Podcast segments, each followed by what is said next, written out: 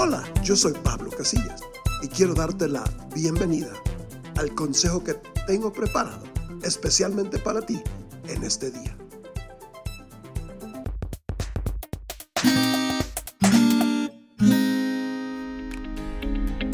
¿Qué es el Evangelio? La definición de la palabra Evangelio es buenas noticias.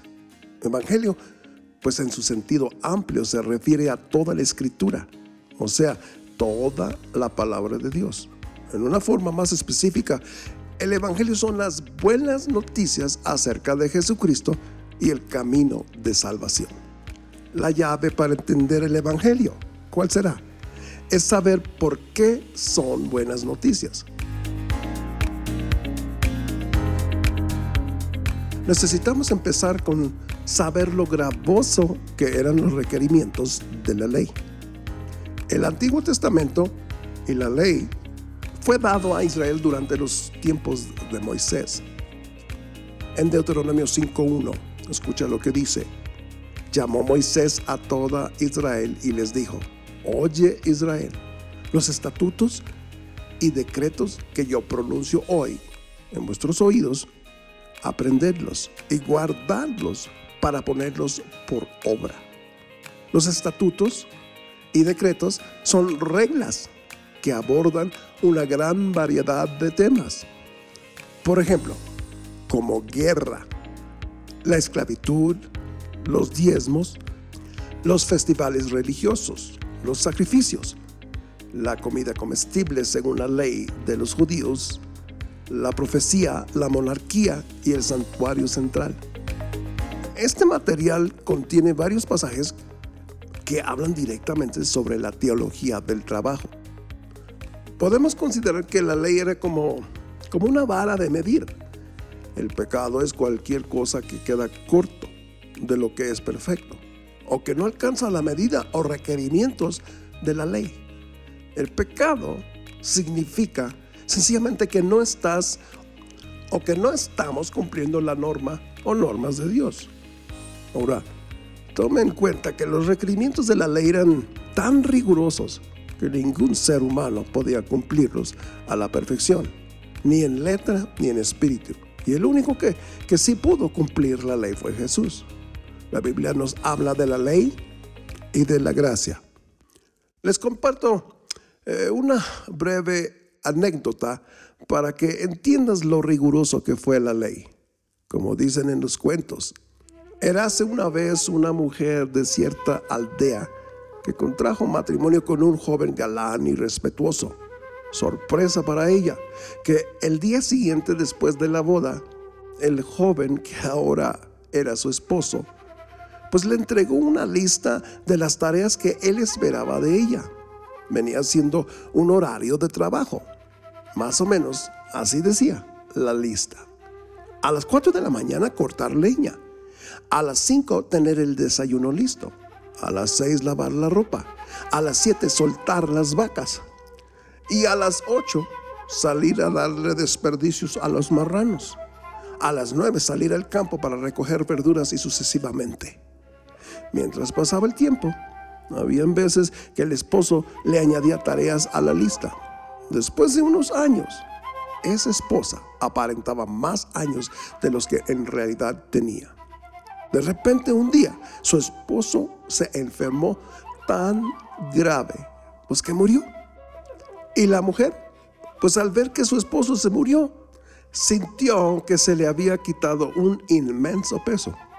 En poco tiempo, ella recuperó su sonrisa y parecía que se rejuvenecía. Llegó el día que la empezó a pretender un señor. Aparte de ser apuesto, era muy respetuoso.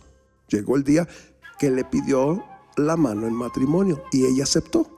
Se casaron y después de la luna de miel, cuando regresaron a casa de su esposo nuevo, se durmieron y la mañana siguiente ella despertó temprano para ir a cortar leña, como acostumbraba hacer con su primer esposo.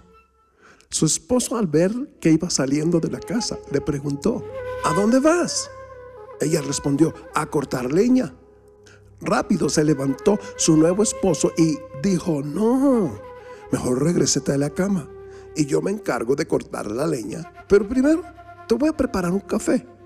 Bueno, innecesario decirlo, pero ella no pudo creer lo que acababa de escuchar. Después del café y un pequeño desayuno que su esposo nuevo le preparó, él salió de la casa para cumplir las tareas del día. Ahora, durante todo el día, ella tenía el pendiente que en cualquier momento el esposo entraría para entregarle una lista con las tareas que él esperaba de ella. Ni ese día, ni el siguiente, ni en toda la semana recibió una lista de tareas. Bueno, el tiempo pasaba y ella hacía lo que podía en la casa y su esposo salía a trabajar. En varias ocasiones, al regresar a la casa, él veía que su esposa estaba afane y afane en sus labores y él siempre se ponía a ayudarle. Un día después de varios años, mientras su esposo trabajaba, empezó a sacar ropa y objetos de unos belices. Y cuando de repente encontró la lista de tareas de su primer esposo, empezó a repasarla.